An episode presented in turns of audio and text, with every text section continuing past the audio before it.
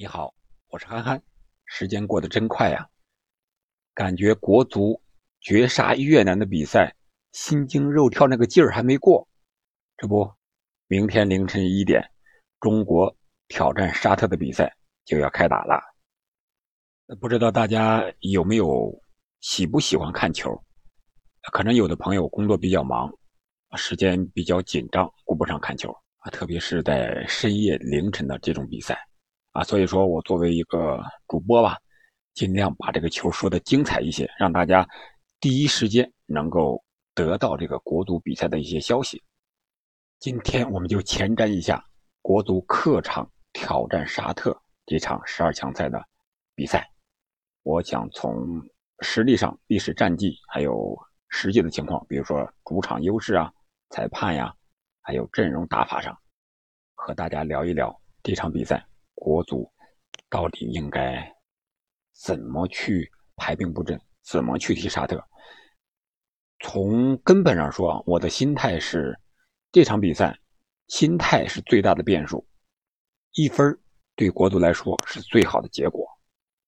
为什么这么说呢？我们还得从上一场比赛对，就是国足三比二绝杀越南这场比赛啊开始说。这场比赛我是看了现场直播的，上半场双方都没有什么太多的机会，下半场国足进球之后，这个比赛就就变得非常跌宕起伏了。当时一个人看确实有点紧张啊，虽然也准备了一些小酒是吧？我看球基本上是小啤酒一两罐，不要太多。一个人看的时候是这样啊，然后备点这个小吃，在那个。买的拼多多上那个煌上煌，锁鲜庄的那个香辣鸭脖，哎呀，吃着是真带劲儿啊！有鸭脖，还有鸭翅，还有锁骨啊，也不是很贵，五六十块钱啊，买那么几袋特别是上半场看着不过瘾的时候，可能有点困要睡着了，哎，喝口小酒，吃点辣的啊，提提神。哎，下半场就很刺激的时候，再喝点，再吃点，压压惊。哎，这样看着。挺有意思，一会儿九十分钟就过去了。关于和越南这场比赛，我觉得国足应该理性的去看待。为什么这么说呢？我们不能一胜遮百丑，有这种心态，觉得我们胜了越南了，我们可能就发挥出来了，我们以后就谁都敢胜了。我们要多看到胜越南是运气的成分，绝杀不会一直眷顾我们，要多找问题和不足啊，问问自己为什么最后十分钟。啊，能够连丢两球啊，是两球领先之后场上队员松懈了，还是队员体力下降了跟不上节奏了，还是战术上换人调整有问题？要多激励一些信心和决心啊！为什么能战胜他们？为什么能够独秒绝杀？啊，为什么进球的发挥关键作用的是吴磊和张玉宁这两位留过洋的球员？我觉得这应该是我们看越南那场比赛之后。需要总结的地方，然后用在接下来的比赛当中，特别是紧接着这场对沙特这场比赛当中，我们就来看看对沙特这场比赛。从实力上看，特别是历史战绩上，国足并不占劣势，可以说是旗鼓相当。十八场比赛，七胜七负四平，特别是在正式比赛当中，国足还占有一定的优势。特别是在这个沙特媒体啊，也提出来，沙特他们说，他们历来在这个世界杯外围赛第四轮的时候胜少负多。他们为什么这么说呢？就是因为他们直接和国足对比，可能没有这方面的优势啊。所以说，他们找了一个对他们定律也好，优势心理上这种优势也好啊，找到一个对他们有利的这么一个消息，然后说出来，来激励他们的队员啊。所以说。足球有的时候是讲究一些玄学的，所以说他们也拿出来这些个历史战绩，从纵向上，他们自己的纵向上来对比啊，可能第四轮的时候他们胜少负多，来激励他们队员来战胜国足。但是我们应该辩证的看历史战绩，历史只能代表过去，历史上有优势，不能说我们现在就有优势。看现在的排名，沙特世界排名是第五十六。国足是第七十七，在亚洲上，沙特是第六，我们排名第九，确实实力上差距不是很大，但是有的网友也说了啊，亚洲十二强赛可能都是六十到七十分的一个水平，这些球队，但是沙特可能是六十分的水平，但是他们考试打比赛的时候能考到七十分，超水平发挥。我们呢，我们可能是六十分的水平，但是考试的时候不稳定，总是怕不及格，结果就是不及格了。真是怕什么来什么，我们总是不能超水平发挥。如果我们能发挥到七十分的水平，我觉得我们就能战胜沙特队。我们再看看实际的一些情况。我们先看看网上的一些舆论。沙特是非常想四连胜的，啊，从他们的王室到这个前足协的主席，再到球员和球迷，啊，都认为是本组最强遇上了本组最弱，就是说沙特是本组最强的，中国是本土最弱的。四连胜已经是他们的囊中之物了。还有从他们球员的放松的训练状态上来看，这个气氛已经形成了。骄傲自满的情绪已经产生了，毕竟他们现在有这个资本，三连胜嘛，积九分嘛，排名第二嘛，输了就是这场比赛输了也无所谓。所以说，这个心态可能是国足唯一可以利用的地方。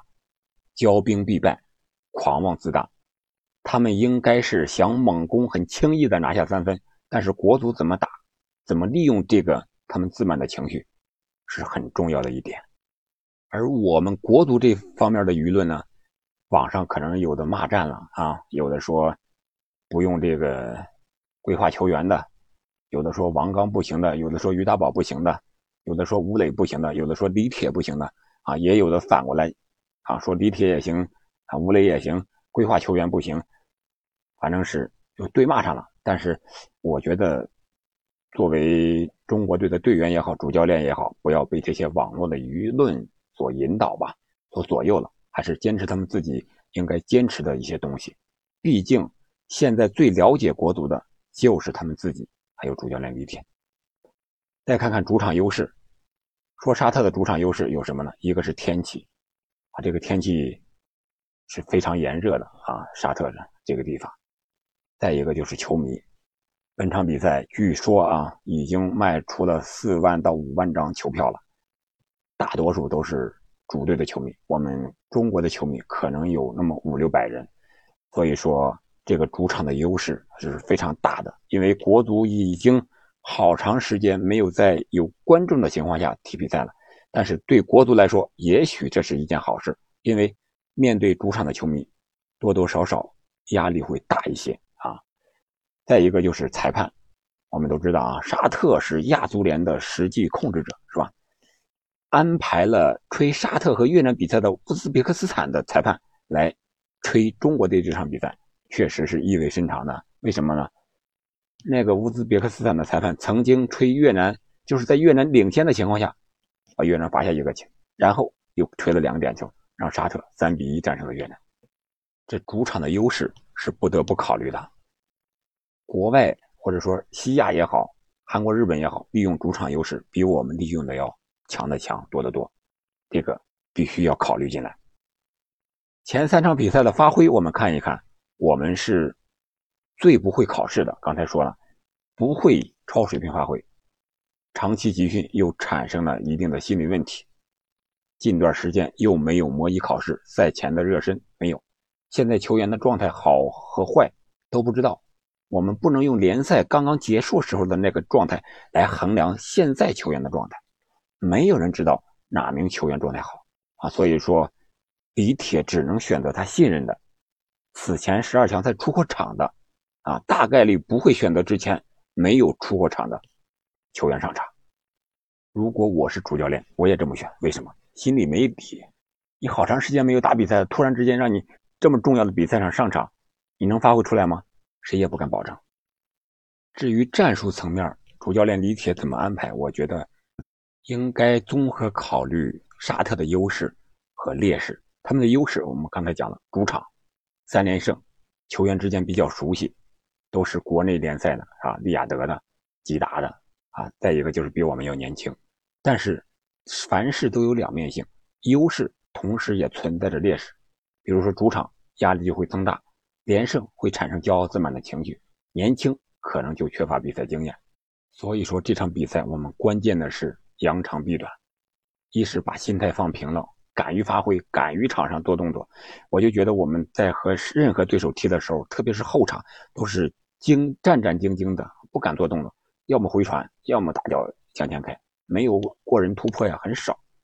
二是树立必胜的信心啊，只要我们进球，就有赢球的机会。我们这头一次三场比赛，前三场进了仨，就赢了这场比赛了嘛。再一个是制定合理的战术，你是和日本一样先守。然后再伺机反击进攻，还是像打越南和澳大利亚那样，开场的时候先攻，打他个措手不及，然后再缩回来防守。我觉得不管是用哪种战术吧，都可以理解，但是应该重点用好一个是规划的，因为这是我们能够确保超水平发挥的一个条件吧。再一个就是旅欧的球员，像吴磊啊。张玉宁曾经旅游的，他是吴磊是我们的核武器，必须要利用好，制定好防守反击的战术，特别是如何反击。再一个就是高中锋，和越南打，我们的高中锋作用已经体现出来了，为什么不再用上呢？是吧？郭天宇也好，张玉宁也好，他们具备打亚洲球队这样一定的拿球、做球的能力，所以说这几点我觉得利用好了。可能对他总体的战术是有好处的。再一个就是网上还有一个玄学的观点，就是说什么呢？吴磊和本泽马在西甲对阵皇马那场比赛的时候交换了球衣，结果在接下来的比赛中，国家队比赛中，法国是两场逆转取胜，本泽马都有进球。国足三比二越南和法国对比利时那个比分是一模一样的。然后接下来是法国对西班牙二比一又逆转了，所以说有的球迷就说了，通过这场定律来看，希望中国也能二比一逆转沙特。足球有的时候确实是有一些玄学的，有些东西可能不是用实力能解释得通的啊。所以说，不管是球迷的一厢情愿也好，还是半开玩笑也好，我觉得这个心理可以传达给球员。乐观的给球员一个积极的暗示，一定要树立赢球的信心。老天都在帮我们，就看我们自己能不能发挥好了，把握住了。好了，这场比赛的前瞻我们就聊这么多。比赛结束之后，我会第一时间把比赛的战况播报给大家，希望大家到时候收听。